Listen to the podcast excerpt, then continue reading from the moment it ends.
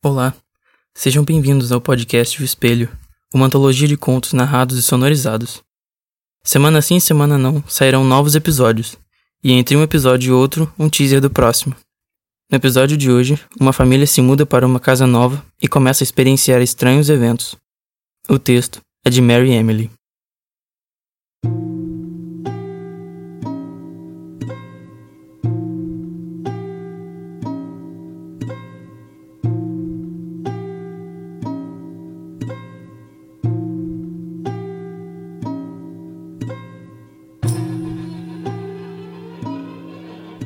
A nova casa era grande, muito maior do que a antiga ou qualquer outra em que os Machado haviam morado. Estava novíssima, sem nenhuma marca nas paredes ou arranhões no piso de madeira.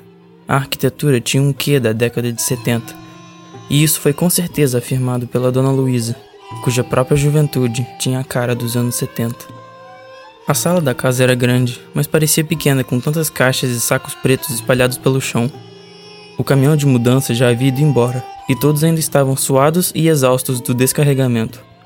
Henrique pediu a seus filhos que levassem cada caixa e saco para seus respectivos cômodos enquanto ele, com a ajuda da sogra, preparava o quarto para a chegada de sua esposa. Aos poucos a sala se tornava mais limpa e clara. Algumas paredes eram de vidro e faziam com que Henrique se lembrasse do quanto sua esposa gostava dos ambientes claros. Apesar de estético, as paredes translúcidas roubavam um pouco de privacidade.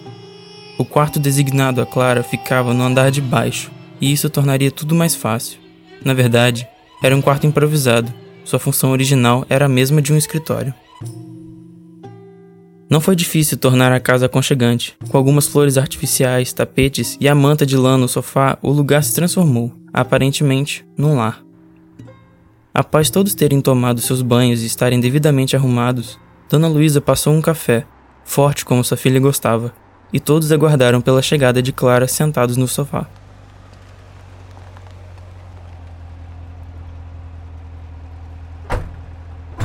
Clara chegou numa ambulância. Sua maca foi tirada da viatura com dificuldade. Os enfermeiros temiam pelas conexões. Os fios não poderiam se soltar de Clara ou das máquinas.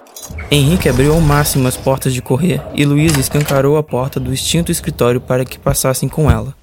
Novamente foi dificultoso transferir o corpo de Clara da maca para sua cama hospitalar, que fora comprada especificamente para ela e aquela ocasião.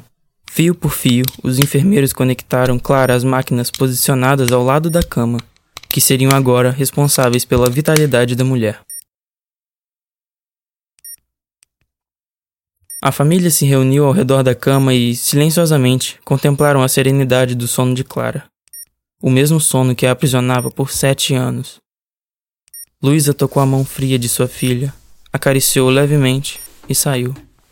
Henrique também não ficou por muito mais tempo. Lançou um olhar lânguido e deixou o cômodo, mas as crianças ficaram. Permaneceram as três em silêncio. Apesar do grupo sempre ser referido dessa forma, criança mesmo só havia uma, Cauã, de sete anos. Ele olhava sem entender a mulher deitada na cama. Ele a conhecia desde sempre e desde sempre ela permanecia imóvel da mesma forma. Quando ela vai acordar? Ele perguntou, inocente. Nenhum dos dois irmãos responderam. Caio apenas deixou o quarto e, após alguns segundos, Ana puxou Cauã consigo para fora. Clara foi deixada no seu calmo sono. Era assim que preferiam dizer, que ela estava dormindo. Como de costume, a janta se sucedeu em silêncio e a louça ficou para Ana e para Caio. Eles alternavam a tarefa. Quando um lavava, o outro secava. Tem alguma coisa errada, comentou Ana com o irmão. Tá tudo errado, Aninha. Não. Tem alguma coisa estranha com a casa. Como assim? A casa fede. Um cheiro horrível. Não é a casa. Somos nós. Caio piscou para a irmã e entregou o pano de prato. Ele estava certo, Ana sabia. Mas ainda não era sobre isso que ela falava. Antes de ir para seu quarto, ela passou no quarto de Cauã para dar boa noite, como sempre fazia. O menino estava deitado, mas com alguns brinquedos nas mãos. Boa noite, Cauã, disse Ana. Tchau. Ele respondeu sem sequer olhar para a porta. Nana, nossa família é esquisita. Nana. Ele aprendera a chamá-la assim quando era pequeno e o hábito ficara. Ela gostava. De onde tirou isso? Não tirei. É estranho. Você não acha? Ana pensou um pouco. Acho. Fechou a porta e foi para o seu quarto. Era o mais distante, no fim do corredor, e fedia. Como fedia. Seu quarto era uma suíte e no teto do banheiro tinha um grande e retangular buraco que dava para o forro do telhado. O mau cheiro vinha do banheiro, justo do buraco, assim ela achava. Algo naquela abertura lhe dava muita insegurança. Além do odor, quando olhava para cima, era puro breu. Tomar banho no lugar fora quase uma tortura. Ela se pôs a olhar para o buraco durante todo o banho, com medo de que algo pulasse de lá. Antes de deitar, passou a chave na porta do banheiro. Com exceção da cama, seu quarto era apenas caixas. Em seu celular havia um fraco sinal de rede, e na tela uma antiga foto, onde Caio, sua mãe e ela sorriam despreocupadamente. Não imaginavam a desgraça que se sucederia no ano seguinte. Na época do acidente, ela e Caio tinham 11 anos, gêmeos idênticos. E ainda assim, por dois minutos, Caio era o mais velho. As primeiras noites na nova casa foram como na antiga. A insônia era algo muito comum para todos. Henrique trabalhava por horas a fio, teclando e teclando em seu computador.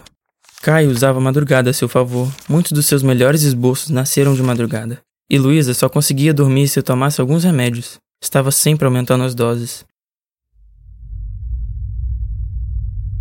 Durante a terceira madrugada, algo de estranho aconteceu. Pelo menos foi o que Ana achou. Ela estava sentada no chão, o rosto grudado na tela do celular, quando ouviu três ligeiras batidas na porta. Olhou para o vão entre o chão e a porta que dava para o corredor. Não havia ninguém. Na janela também não poderia ser nada. Os quartos ficavam no segundo andar. E antes que pensasse em qualquer outra possibilidade. E dessa vez ela teve certeza. Ana sentiu seu corpo gelar e seu coração aflito martelar contra o peito. Não havia nenhuma possibilidade de alguém estar no banheiro. O acesso só era possível através do quarto. Foi pensando justamente nessa impossibilidade que conseguiu se acalmar, e já mais calma, engatinhar para a porta do banheiro. Ligou a lanterna do celular e iluminou o vão entre a porta e o chão. Não havia nada. Já mais calma, ela desligou a lanterna e se preparava para levantar quando, de repente, ouvi um barulho inconfundível de vidro se quebrando dentro do banheiro. Novamente foi tomada por pânico, mas dessa vez não soube como reagir. O impulso só veio após ouvir uma respiração ofegante, carregada de dor, que vinha do outro lado da porta.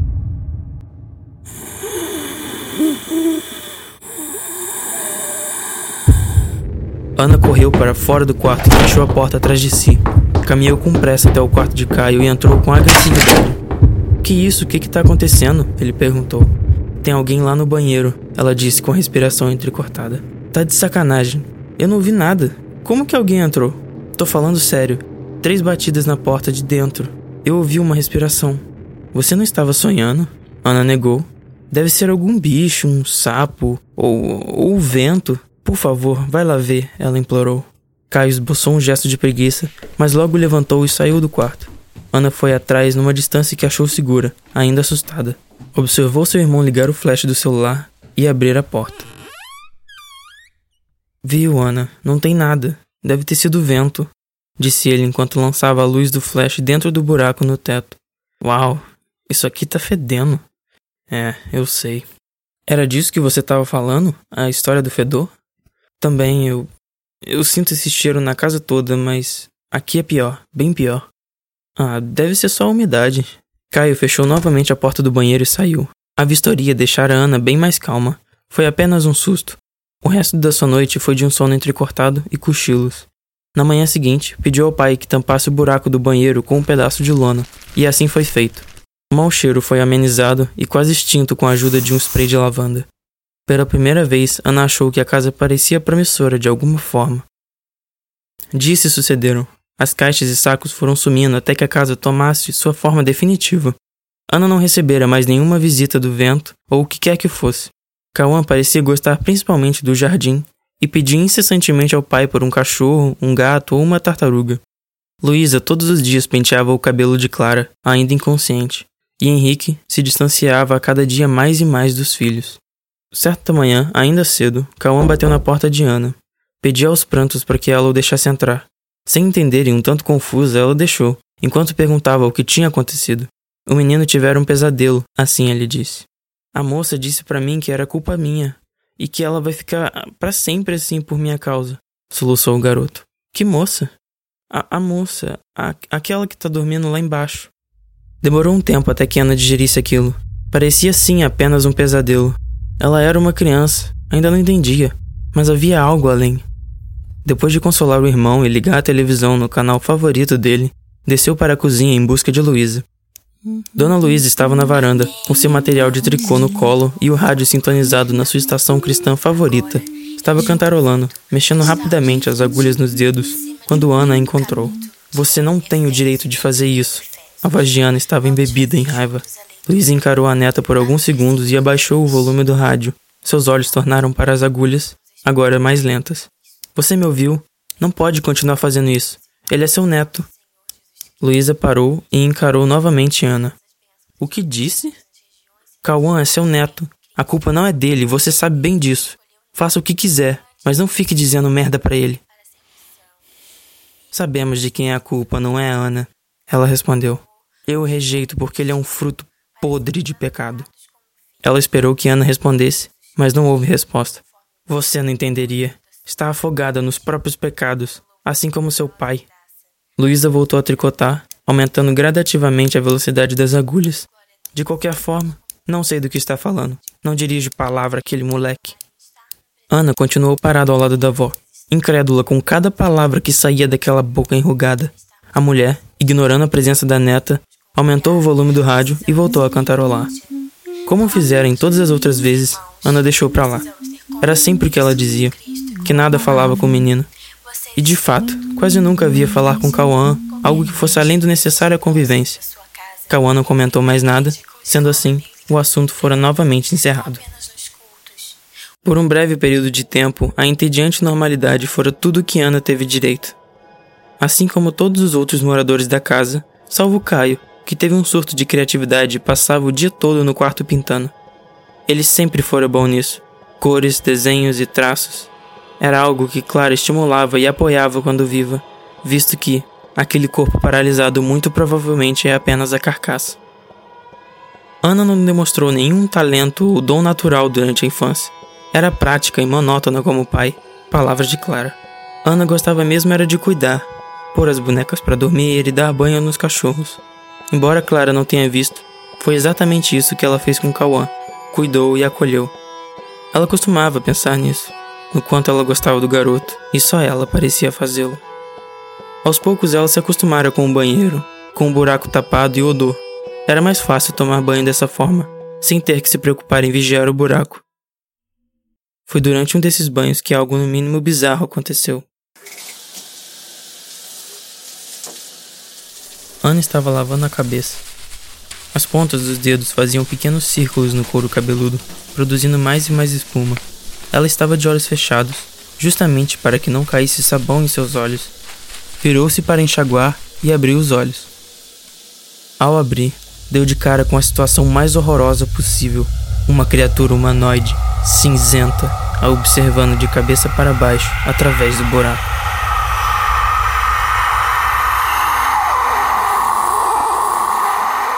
Em meio ao desespero, andou para trás tentando encostar na parede. Sem sucesso, Ana escorregou. O barulho da sua queda ecoou no andar de baixo e correram imediatamente para o banheiro de Ana. A encontraram desmaiada enquanto a água corria do chuveiro. Minutos depois, quando despertou e foi interrogada sobre o que houve, não foi capaz de falar. Ela apenas repetia: Me tirem daqui. Me tirem daqui. Me tirem daqui. Ana não foi capaz de dormir por dias sempre temendo que a criatura aparecesse quando ela fechasse os olhos. Com sua sanidade se esvaindo a cada dia sem dormir, medidas extremas foram tomadas e ela foi sedada. Dormiu por três dias seguidos. Em cada um deles, Cauã torcia para que ela acordasse e não ficasse como a moça no andar de baixo, dormindo eternamente. Quando acordou, seus irmãos foram os primeiros a vê-la e demonstraram alívio por ela finalmente ter acordado. Apesar dos muitos dias de sono, Ana sentiu o corpo cansado então decidiu continuar em repouso. Luísa levava a ela as refeições e às vezes Cauã aparecia para falar alguma aleatoriedade. Uma vez ou outra, ela descia até o jardim e ficava por um tempo. Ana estava voltando de uma de suas visitas ao jardim quando foi abordada por Caio no corredor. Ele estava muito sério, o que era incomum. Eu tenho que te contar uma coisa, Aninha. Ana entrou no quarto do irmão um tanto apreensiva. Você tá bem? Eu tive esse sonho bem esquisito. Sonhei que ouvi alguém chamar pelo meu nome. E chamava, chamava. Eu segui a voz. Era uma voz feminina. Quando eu cheguei ao lugar, tinha essa mulher. Muito estranha. A aparência dela é que é a parte mais interessante. Ele puxou seu caderno de desenhos e abriu para mostrar a Ana um rascunho. Quando ela viu o desenho, empalideceu em horror. Quase que no mesmo instante, Cauã havia entrado no quarto e começado a gritar: É ela, Nana. É a mulher do meu sonho. Você disse que a mulher do seu pesadelo era a moça que está dormindo no andar de baixo. É, ela me disse. O menino começa a chorar. Disse que está dormindo há, há tanto tempo que ficou feia desse jeito. Sem dúvida era feia. A mesma criatura que Ana avistara no banheiro. Assim que Cauã deixou o quarto, Kai e Ana decidiram que precisavam conversar a respeito. Aquela criatura era capaz de aparecer em sonhos, se materializar na casa, e dizia ser a mãe deles. Concluíram que tudo começara com a mudança para a nova casa, e o melhor a se fazer era deixar a mesma. Foram até o quarto do pai. Ele estava lá, como sempre, os dedos no teclado e os olhos na tela do computador. O que vocês querem? O homem perguntou assim que os dois entraram no quarto. É importante, disse Caio. Pode falar. Tem algo de errado com a casa. Não há absolutamente nada de errado com a casa. Acabou de ser construída. Tem alguma. alguma coisa aqui, falou Ana. E imediatamente o pai parou e fez silêncio. O que você disse? Explicaram para Henrique tudo o que aconteceu desde o início, desde as batidas na porta até os sonhos, e a cada palavra o homem empalidecia mais. Ao fim, Estava quase transparente, os olhos fixos no chão, marejados. Achamos que é a mãe, disse Caio. Sua mãe não tá morta, gritou Henrique. Nossa mãe morreu há sete anos. Só você e aquela velha maldita que não perceberam isso. Henrique levantou, encarou os filhos e, sem que percebesse, estava chorando. Essa. essa coisa. Ele passou a mão no rosto antes de continuar. Me persegue há anos. Disseram. Me disseram que podia ser a casa antiga. Quantos anos? perguntou Caio. Uns. uns. Uh, cinco, cinco anos. Caio e Ana se entreolharam. As coisas pareciam cada vez mais claras. Você precisa deixar ela ir, pai, disse Ana. Uma lágrima escorreu. O homem entrou em negação, balançava a cabeça negativamente, com muita força. Você precisa. Ela já se foi há muito tempo. Ela está lá embaixo. O rosto de Henrique estava vermelho. Ela sequer respira mais. São os aparelhos que fazem isso, explodiu Caio. O pai continuava negando, jogou-se no chão e deixou que o choro saísse livremente. Não adianta mais sentir remorso. Já tá feito, disse Ana. Tivesse pensado antes, há sete anos atrás, quando decidiu foder engravidar a melhor amiga dela. Não sinto pena de você. Sinto pena do menino, que é rejeitado, e de nada tem culpa se o pai é um merda. As lágrimas saíram tão automaticamente quanto as palavras. Por fim, Ana deixou o cômodo. Caio e Henrique ficaram a sós. O rapaz não ousou dizer nenhuma palavra. O único som era os do soluço do pai, jogado no chão. Henrique recordou novamente o fatídico dia. Ele estava com Carol, no lado de fora de um restaurante qualquer. Estavam de mãos dadas e riam. O riso se desfez quando ambos viram Clara do outro lado da rua, ela os olhava boquiaberta, com o rosto vermelho. Clara correu para atravessar a rua, mas sem mesmo ter visto, foi atingida por um carro. Naquela altura, Carol já estava grávida de Cauã. Teve bebê e, após dois meses, se jogou da janela do seu apartamento no quinto andar. Henrique se lembrou de como ela reclamava com ele, das coisas que via, as aparições, o fantasma. Carol não deixou nenhuma carta. Desliga as máquinas, disse Caio e se levantou para sair. Mas o pai segurou seu braço. Você sabe, eu não posso. Eu assinei um termo quando eu trouxe ela para casa. É, é minha responsabilidade. Seria assassinato. Tem razão, pai. É a sua responsabilidade. Na manhã seguinte, quando Luísa fora pentear o cabelo de Clara, Como fazia todos os dias, encontrou os cabos desconectados e a filha gelada, dura. Imediatamente ligou para a polícia e a investigação, como esperado, seria de assassinato. Todos deram depoimento e cada um especulou quem achava que fosse, mas só a própria pessoa sabia quem tinha sido. Acho que foi aquela moça idosa, disse Cauã aos policiais. Sua avó? Ela não gosta muito de mim. O que você fez noite passada? perguntou o detetive a Caio. Estava com minha irmã, conversando com meu pai, no quarto dele. O mesmo depoimento fora dado por Henrique e Ana, e, segundo a autópsia do corpo, os cabos foram desligados na noite anterior. O caso foi encerrado e Dona Luísa presa como culpada. Talvez ela tivesse cansada de ser a única da casa a cuidar de Clara, ou talvez não aguentasse mais ver a filha naquele estado. Na noite anterior ao velório, Henrique interrompeu sua própria vida com uma lâmina. Ele não queria velar Clara, não com a culpa nos ombros. A mulher sempre estaria presente em todos os lugares. No dia do enterro, nenhum dos filhos foi capaz de chorar uma gota, pois já haviam feito isso durante anos. Ana agora estava em paz. Sua mãe finalmente iria descansar.